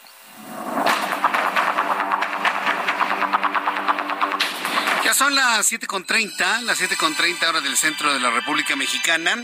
Súbale el volumen a su radio porque sigo conversando con el doctor Héctor Rosete, activista de la salud, creador de la Unidad Básica de Prevención. Doctor Rosete, estos números que nos acaba de compartir antes de los mensajes comerciales son gravísimos. Eso de que se duplique la mortalidad materna, me parece que es un regreso a, la, a los años, ¿qué? ¿50? ¿40? De la posguerra, ¿no? Ya olvidemos los años, estimado Jesús. Este, no es nada nuevo realmente. Recordemos que en 2021 también se duplicó, pero precisamente por el coronavirus aumentó el riesgo de muerte materna. Pero hoy estamos volviendo nuevamente a los embarazos adolescentes. Y si te das cuenta que como primera causa de muerte materna, entonces, eh, si te das cuenta, todo va girando en torno a la prevención y lo que le hace a lo que hace falta en nuestro país y principalmente en el sector público de salud pues es tema de, de inversión en el rubro de la prevención. Y tengo entendido que el presupuesto de egresos tiene recortes importantes en el tema de salud. Entonces, sigo insistiendo, vemos muy lejano el sueño del sector salud como Dinamarca. Ahora, eh, ¿qué, es lo que tendría que ocurrir en la Secretaría de Salud o en los sistemas de salud de nuestro país para que tengamos un servicio pues más cercano a lo justo? Ya no hablemos de Dinamarca, bueno, ya no hablemos de Estados Unidos, hablemos de México como tal. ¿Qué es lo que tendría que suceder o qué es lo que se le tiene que dar al sistema de salud desde su punto de vista, doctor? Desde luego la inversión es un tema importante, ¿no? Si le, entre más se le apostara al sector salud sería se harían cosas importantes. Ahora otra cosa que nos ha mantenido muy, muy, este, llámese polarizados como tal. No hemos girado ni marchado en torno a la misma dirección.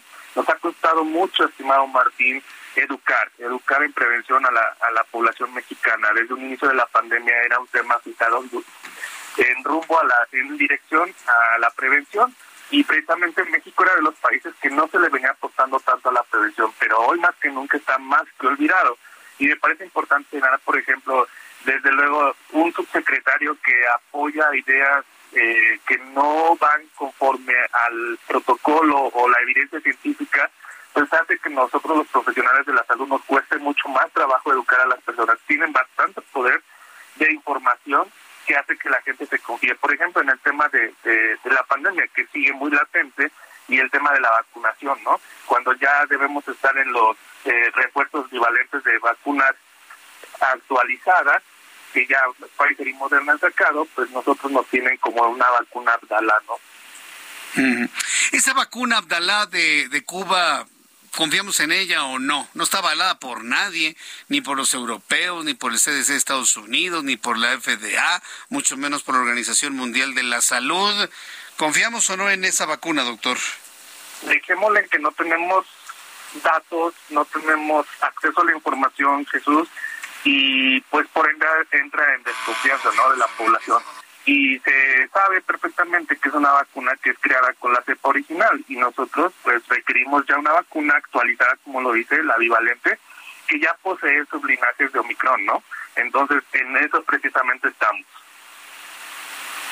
Bien, bueno, pues eh, esto me parece muy importante el, el poderlo señalar porque pues hay quienes aseguran que no debemos confiar en esa vacuna, doctor. Sí, precisamente, pero pues por ende, o sea, tú sabes cómo está el gobierno defendiendo una idea, pero precisamente solamente ellos parece ser que tienen la información, pero no está abierta al público en general. Por ende, nosotros seguiremos eh, recomendando la vacuna, lo que hay, lo que algunos países o muchos países ya están invirtiendo y las vacunas que están dando resultados. Entonces, si marchamos a la dirección y actualización de la evidencia científica, nos corresponde las vacunas bivalentes. Bien, bueno, pues no hay otra más que pues seguir promoviendo la vacunación, los cuidados, pues a ver qué nos depara el sector salud para el año que entra. ¿Llega con buen presupuesto la Secretaría de Salud o el sector salud para el año que entra? Tengo entendido que no ha estimado Jesús Martín y eh, estoy mucho en contacto con un diputado federal que precisamente ha denunciado muchos recortes en el presupuesto de la prevención, tan solo en la vacunación, que por cierto, BPH igual está casi 0%, entonces de cobertura. Eh, son cifras demasiado malas con tendencia a provocar un descontrol en cifras que de enfermedades que podríamos tener prácticamente erradicadas o el retorno de enfermedades que estaban erradicadas. Entonces, sí, sí causa preocupación y por ende pues yo veo tan lejano ese sueño de, de salud Dinamarca, pero si no podían mejorarlo, tan solo nos hubieran dejado como estaba, ¿no? Bien, pues yo quiero agradecer mucho estos minutos de comunicación con el auditorio del Heraldo. Muchas gracias, doctor Rosete, por estos minutos de contacto. Que tenga usted muy buenas noches. Muy buenas noches, felices fiestas, cuídense. Sí, muchas felicidades, que le vaya muy bien. Feliz año. Gracias. Es el doctor Héctor Rosete, activista de la salud, creador de la Unidad Básica de Prevención. Son las siete con treinta y seis minutos, hora del centro de la República Mexicana. Vamos a entrar en comunicación. Bueno, vamos a continuar con la información. Con la 33. Este, si me dices de qué es. Bien, vamos a entrar en comunicación con nuestra corresponsal Stephanie Herrera en Zacatecas y es que le estoy informando sobre la muerte de un, de un integrante de la Iglesia Católica. Lo asesinaron a un seminarista. Hasta los seminaristas no se salvan. Adelante, Stephanie, ¿cómo estás? Bienvenida, muy buenas noches. Buenas noches, Jesús Martín. Pues así es, para comentarte que la noche de este 27 de diciembre, pues murieron dos personas tras una agresión armada. Uno de ellos era un joven seminarista y un niño que iban en compañía de sus familiares en la comunidad de Ignacio Zaragoza del municipio de Noria de Ángeles. Dos más de los familiares pues resultaron heridos. Eh, los hechos pues fueron confirmados por la diócesis de Zacatecas, donde emitió un mensaje de condolencias, donde dieron a conocer que el seminarista, que cursaba el tercer año de la etapa de, teología, fue víctima de la violencia que aqueja a Zacatecas. En el comunicado de la diócesis culminó con la frase que en medio de este clima de tinieblas que padecemos, sepamos ser luz de esperanza para los hermanos que sufren. Por su parte, la vocería de la Mesa Estatal de Construcción de Paz indicó que la agresión se dio en contra de cuatro personas que se encontraban entre las calles de dicha comunidad, cuando sujetos armados llegaron a agredirlos de manera directa, dejando como saldo dos personas sin vida, mientras que otras dos más que se encuentran hasta este momento recibiendo atención médica. En primera instancia, las eh, corporaciones indicaron que fueron agredidos estas personas y cuando arribaron ellos al lugar era el seminarista quien murió en el en el lugar y sin embargo un niño que también había sido agredido eh, perdió la vida cuando ya recibía atención médica. Eh, se comenta entre las familiares y los conocidos de estas personas que el niño era el sobrino de este seminarista. Y pues bueno, mientras tanto las otras dos personas que eran del sexo femenino pues continúan hasta el momento hospitalizadas. en el lugar pues llegaron peritos y policía de investigación de la Fiscalía General de Justicia del Estado quienes pues llevaron a cabo el procesamiento del lugar Además, eh, las autoridades indicaron que en este municipio de Noria de Ángeles, pues se iniciaron a cabo los trabajos operativos de análisis y de inteligencia, pues para poder dar con los responsables de este terrible hecho que ocurrió aquí en Zacatecas. Sí, no, no, es que ya no se detienen por nada ni por nadie, lamentablemente. Me imagino que esto ha sido un impacto importante para la, la sociedad de Zacatecas. Así es, pues eh, en redes sociales y en la sociedad en general pues ha sido muy impactante sobre todo en que esto, este seminarista que empezó a trascender que pues también era una persona pues muy alegre este que cantaba empezaron a circular videos del seminarista donde pues se le veía siempre con una sonrisa y que le gustaba eh, la parte musical y pues ha sido algo que ha estremecido a esta sociedad zacatecana. Bien, eh, recuérdanos en qué municipio ocurrió esto fue en el municipio de Noria de Ángeles. Noria de Ángeles. ¿Qué edad tenía el joven? El joven, eh, hasta el momento, bueno, no se sabe con exactitud la, eh, la edad, pero no pasaba de los 25 años. No tenía ni 30 años, sí, eso, acabo de ver sus fotografías y no, no tenía ni 30 años. Pues qué lástima, yo eh, me imagino que la iglesia va a iniciar algún proceso de mártir seguramente, porque en las condiciones que está viviendo este pobre país, pues eh, seguramente también así va a ser. Yo quiero agradecerte mucho la información y gracias por este informe que nos das desde Zacatecas. Estamos a la hora. Estamos a la hora, que te muy bien. Bueno, son las siete con cuarenta, las 19 horas con 40 minutos hora del, del centro de la República Mexicana. ¿Qué tiempos, no? ¿Qué tiempos estamos viviendo? en donde se muere la gente que vale la pena. Y digo, pues este muchacho era un alegre, hizo mucha labor en favor de mucha gente. Se quedan en este mundo los que matan y la gente que vale la pena rescatable se va. O la van, ¿no? Con sus balas. ¿Qué, tiempos estamos viviendo tan preocupantes desde mi punto de vista? Bien, en otra información, quiero decirle que murió María de Jesús, de 29 años, a consecuencia de meningitis que contrajo en Durango. El drama de las personas contagiadas por un hongo que se habría inoculado al sistema nervioso de estas personas causando severos daños en el sistema nervioso central Todavía no, se logran poner de acuerdo completamente si venía en el medicamento o si fue por una mala praxis. Hasta este momento las investigaciones hablan de una mala praxis. Sigue cobrando víctimas. Muere otra persona más en Durango, por lo que fue trasladada de urgencias al Instituto Nacional de Neurología y Neurociencias Manuel Velasco Suárez de la Ciudad de México. Es la víctima número 29 de este padecimiento. Ignacio Mendíbil, nuestro corresponsal en Durango, nos informa. Adelante, Ignacio. Gusto en saludarte. Jesús Martín, muy buenas tardes. Te saludo desde Durango Capital con la siguiente información. En los casos de meningitis eh, siguen dándose los fallecimientos. El día de ayer se conoció de una víctima más que pues eh, pierde la vida por este hongo que está afectando a una población importante de mujeres y de tres hombres. Son 77 casos confirmados, 29 defunciones, 27 altas hospitalarias. Esto quiere decir que 27 mamás han logrado regresar a sus hogares con tratamiento oral, ya que pudieron recuperar su salud después de haber sido invadidas por este hongo. Y bueno, por otro lado te estoy avisando que son 51 los huérfanos que deja toda esta crisis de salud, por lo que se ha tenido que implementar una serie de medidas para atenderles y darles beneficios, inclusive ya en el presupuesto para el año entrante y en lo subsecuente, el gobierno del estado por conducto del Congreso se podrá tener una partida especial para poder dotar de recursos económicos para estos niños que se quedaron sin sus mamás, que va desde manutención, becas escolares y atención médica gratuita, entre otros servicios más. Así es que la crisis del meningitis continúa aquí en Durango y se espera que en próximas fechas se tenga datos de las investigaciones en contra de los presuntos responsables que se puede aumentar la lista de órdenes de aprehensión. Así las cosas desde Durango te informa Ignacio Mendívil. Muchas gracias Ignacio Mendívil por la información son las 7.43. En la línea telefónica Luis Eduardo Velázquez, abogado, periodista, eh, director del diario y semanero Capital CDMX.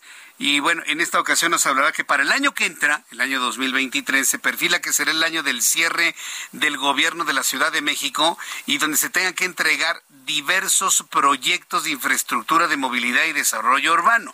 Sí, es decir, ya se está hablando que 2023 es el cierre de la administración de Claudia Sheinbaum, precisamente para que vaya precisamente a competir a competir por la candidatura a la presidencia de la República, que por cierto, hablando de esto, varios integrantes del Movimiento de Regeneración Nacional se gastaron su lana para violar la ley. Es clarísimo que han violentado la ley electoral, publicando unos anuncios, ya lo platicábamos ayer, de Es Claudia en diversos puntos de la República Mexicana. Se gastaron varios millones y yo dudo que sean de sus bolsillos. ¿eh? Nadie tiene tantos millones de pesos, a menos de que tengan otros ingresos, para publicar eso. Además, desde mi punto de vista, unas publicaciones total y absolutamente ofensivas a Claudia Sheinbaum. Le ponen el perfil. Pónganle su cara, su rostro ¿sí? Pónganle su rostro, hombre. Pero pues no lo hacen, ¿no? Hoy, por ejemplo, Carlos Zúñiga, que tenía un programa aquí en el Heraldo Radio, en su programa de Milenio, entrevistó a la señora Patricia Armendaris. Qué señora tan grosera. Yo le puedo poner todos los calificativos, pero qué, qué mala persona es, ¿eh? Es una mala persona. Y todo el mundo se la anda acabando en las redes sociales. Miren, yo lo sintetizo de esta manera. No se le puede contestar así a la gente. Porque esta señora Patricia Armendáriz no entiende que quienes estamos aquí sentados no somos nosotros por ser nosotros, sino que somos un intermediario entre ellos que generan noticia y el público en general. No le pueden hablar así a la ciudadanía. Son una bola de soberbios, son una bola de groseros. Y la señora Patricia Armendáriz es una grosera redonda. Y no le voy a poner más calificativos, nada más decirles, me queda claro que es, un, es mala persona. Son esas personas que no queremos que dirijan al país. Es mala persona. Punto. sé que no le va a importar mucho lo que diga, pero finalmente yo creo que ha sido el comentario más claro hacia lo que hizo la señora. Es usted una mala persona, Patricia Mendares. Y yo celebro que ya se van, ¿eh? Celebro que ya se van en dos años. Ya se van fundamentalmente, sobre todo porque están plagados de irregularidades. Mire, el presidente quiere que la esposa de su principal contratista sea la presidenta de la Suprema Corte de Justicia de la Nación. Tan no quieren que alguien por ahí dicen las malas lenguas que fue inclusive desde la misma Suprema Corte de Justicia de la Nación, no lo sabemos todavía, pero se especula, son los que dieron el pitazo de que la señora Esquivel tenía una tesis o copiada o plagiada o comprada, porque ya han encontrado varias. O sea, les hace fácil comprar el documento, eh, comprar el documento, ¿no? y de esta manera titularse rápidamente, esto independientemente del desenvolvimiento de su vida profesional. Alejandro Envil es abogado y profesor de la Facultad de Derecho de la Universidad Nacional Autónoma de México. Estimado abogado Alejandro Envila, gracias por estar con nosotros aquí en el Heraldo. Muy buenas noches. Francisco, muy buenas noches a tus órdenes. Soy Jesús Martín Mendoza. Saludos, Alejandro. Jesús Martín, perdóname, perdóname. No, no hay ningún problema. Gracias por estar aquí con nosotros. Bueno, la situación de la señora Yasmín Esquivel es muy comprometedora para la Suprema Corte de Justicia de la Nación, para las intenciones del presidente, pero también la Universidad Nacional Autónoma de México, pues está resultando muy dañada con esta situación. Una primera reacción en, en torno a esto que vive la señora Esquivel. Eh, mira, una primera reacción yo te diría, eh, tienes toda la razón cuando afirmas que, que también la Universidad Nacional está resultando dañada en su prestigio. Sí. Por esto que es, pues es un auténtico escándalo. Uno no lo puede llamar de otra manera. Eh, pero mira, hay varias particularidades que vamos a tener que entender y procesar. Eh, la primera es que el día de hoy la universidad está llamando a las partes interesadas en este tema a que comparezcan, porque a la fecha, por, por increíble que parezca, no hay una denuncia de parte de el, estudiante originalmente eh, autor de la tesis, se supone que es así, y tampoco hay una denuncia de parte de la ministra Esquivel Moza, que ya declaró en algún momento posterior que a ella la plagiaron, que ella no es la plagiaria, que a ella le copiaron, le robaron la tesis y se la, se la plagiaron. Eh, vamos, eso es lo que dice ella, tendrá que probarlo. Pero, pero no han, no han presentado ninguna denuncia ante la universidad, ninguna queja ante la universidad. mira, efectivamente, como tú dices, el prestigio de la universidad se ha visto lastimado por este asunto y ante la situación pues prácticamente de oficio la universidad ha tenido que empezar a actuar, no porque se lo pida ninguna de las partes.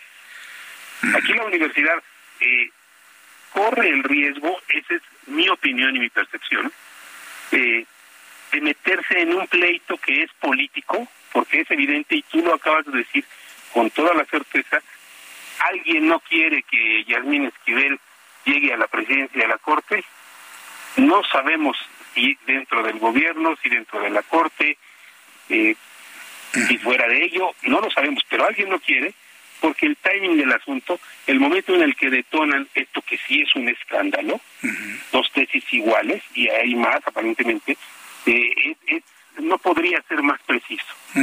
Este es un pleito político, es una disputa política con trasfondo jurídico y con un trasfondo ético que que pone en problemas a la universidad indudablemente. Quien diga que no es así, pues está cerrando los ojos.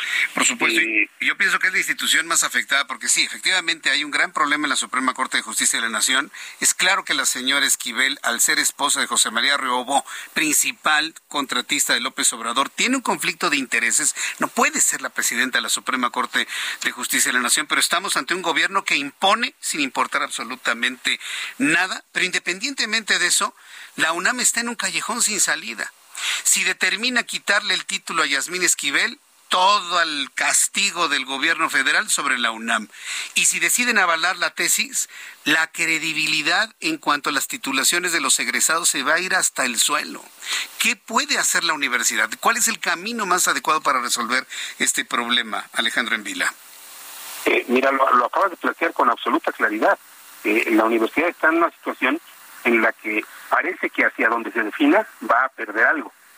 Primero, enemistarse con el gobierno eh, o con la Corte, si no falla en los tiempos además, porque además no solo quieren que falle en un sentido, quieren que falle en los tiempos de la Corte y del gobierno, cuando la universidad tiene sus propios tiempos, la universidad nunca ha pretendido imponerle a la Corte sus tiempos, y mira que la Corte se tarda muchísimo para resolver controversias constitucionales, acciones de inconstitucionalidad, que, que tú y yo y la gente de los medios sabemos que, deberían ser de, urgente resolución, la Corte se impone sus tiempos y no le interesa lo que pase. La universidad tiene procedimientos internos para resolver este asunto. Eh, no es algo que se presente todos los días. Hay vacíos en la legislación y esto no le va a gustar a la gente. Y es otro de los problemas eh, que va a enfrentar la UNAM. Va a tener que interpretar para resolver. ¿Por qué? Porque la legislación específicamente no establece qué ocurre en un caso de este tipo. Pero no podemos llegar al punto de pensar que no ocurre nada sería sería el acabose. Entonces, eh, vamos, el Tribunal Universitario tendrá que interpretar normas y tendrá que resolver de acuerdo a un criterio, no a una norma que ya exista. No sé si me está explicando en esta parte. Sí. Eso pone a la universidad todavía en más complicaciones, en más complejidades. Y te repito, pues a mí me parece absurdo, pero ni el plagiado ni la plagiaria, supuestos ambos, vamos a llamarlos así, para respetar eh, eh, pues la presunción de inocencia, eh, nadie se ha quejado. Es la universidad quien les está conminando a que por favor comparezcan y presenten pruebas y se quejen, vamos, de, del alumno autor original, pues no sabemos prácticamente nada, más que dos o tres cosas muy feas que se han filtrado creo que de manera interesada y que no tienen que ver con la litis de este asunto, con el problema. Que si tiene denuncias, eso no importa. El asunto aquí es resolver qué va a pasar y qué va a hacer la universidad. Mira, yo coincido contigo, eh, creo que la universidad está en un momento muy complicado, puede acabar siendo la institución más dañada en todo este problema, porque además eh, lo que resuelva puede no gustarle a nadie. Hay interpretaciones ya que dicen que la universidad no tiene facultades para revocar un título. Ah, ¿cómo no? Son es autónoma. Son interpretaciones, claro, pero a ver, aquí hay un asunto y ojalá eso lo pudiera hacer el conocimiento al doctor Graue y a las autoridades de la FES Aragón.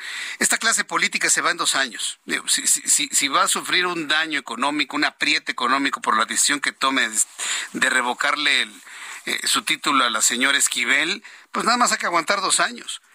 Pero si avalan una tesis que a todas luces está copiada, no se va a recuperar en dos años la credibilidad de la universidad. Es decir, la universidad va a trascender más allá de este gobierno, va a trascender más allá de esta clase política. Y yo creo que en función de eso es como debería tomarse la decisión. ¿No cree usted, Alejandro Envila? No podría estar yo más de acuerdo contigo. Estoy completamente de acuerdo. Aquí lo primero que hay que salvaguardar es a ver, el prestigio de la universidad y la confianza que la sociedad tiene. Claro. Y, subrayo esto, que la sociedad tiene en los títulos que la universidad exhibe. ya andan circulando por ahí peticiones de exalumnos de la universidad, de todas las carreras, que le, que, que, le exigen al rector Graue que esto se resuelva ejemplarmente. ¿Por qué? Porque están viendo dañado Claro. Estamos viendo dañado nuestro prestigio personal. Claro. Yo no podría admitir que nadie me dijera que tú plagiaste tu tesis, tú copiaste tu tesis. A ver, me costó un trabajo enorme hacer mi tesis. Sí, Alejandro. Y, así le costó a la enorme mayoría de los universitarios. A ver, pensar que no hay corrupción en la universidad se me está acabando el tiempo y, yo quiero agradecerle mucho estos minutos de comunicación porque nos va a cortar la computadora. Le agradezco, Alejandro Envila. Nos escucharemos en una oportunidad futura. Muchas gracias. Esto fue Heraldo Noticias de la tarde con Jesús Martín Mendoza.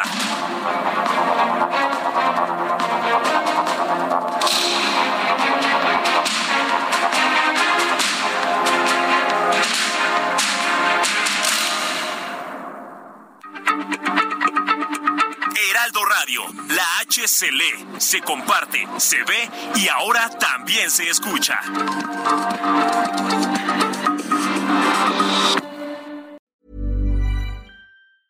Planning for your next trip? Elevate your travel style with Quince. Quince has all the jet setting essentials you'll want for your next getaway, like European linen, premium luggage options, buttery soft Italian leather bags, and so much more. And is all priced at 50 to 80% less than similar brands. Plus, Quince only works with factories that use safe and ethical manufacturing practices. Pack your bags with high-quality essentials you'll be wearing for vacations to come with Quince. Go to quince.com/pack for free shipping and 365-day returns.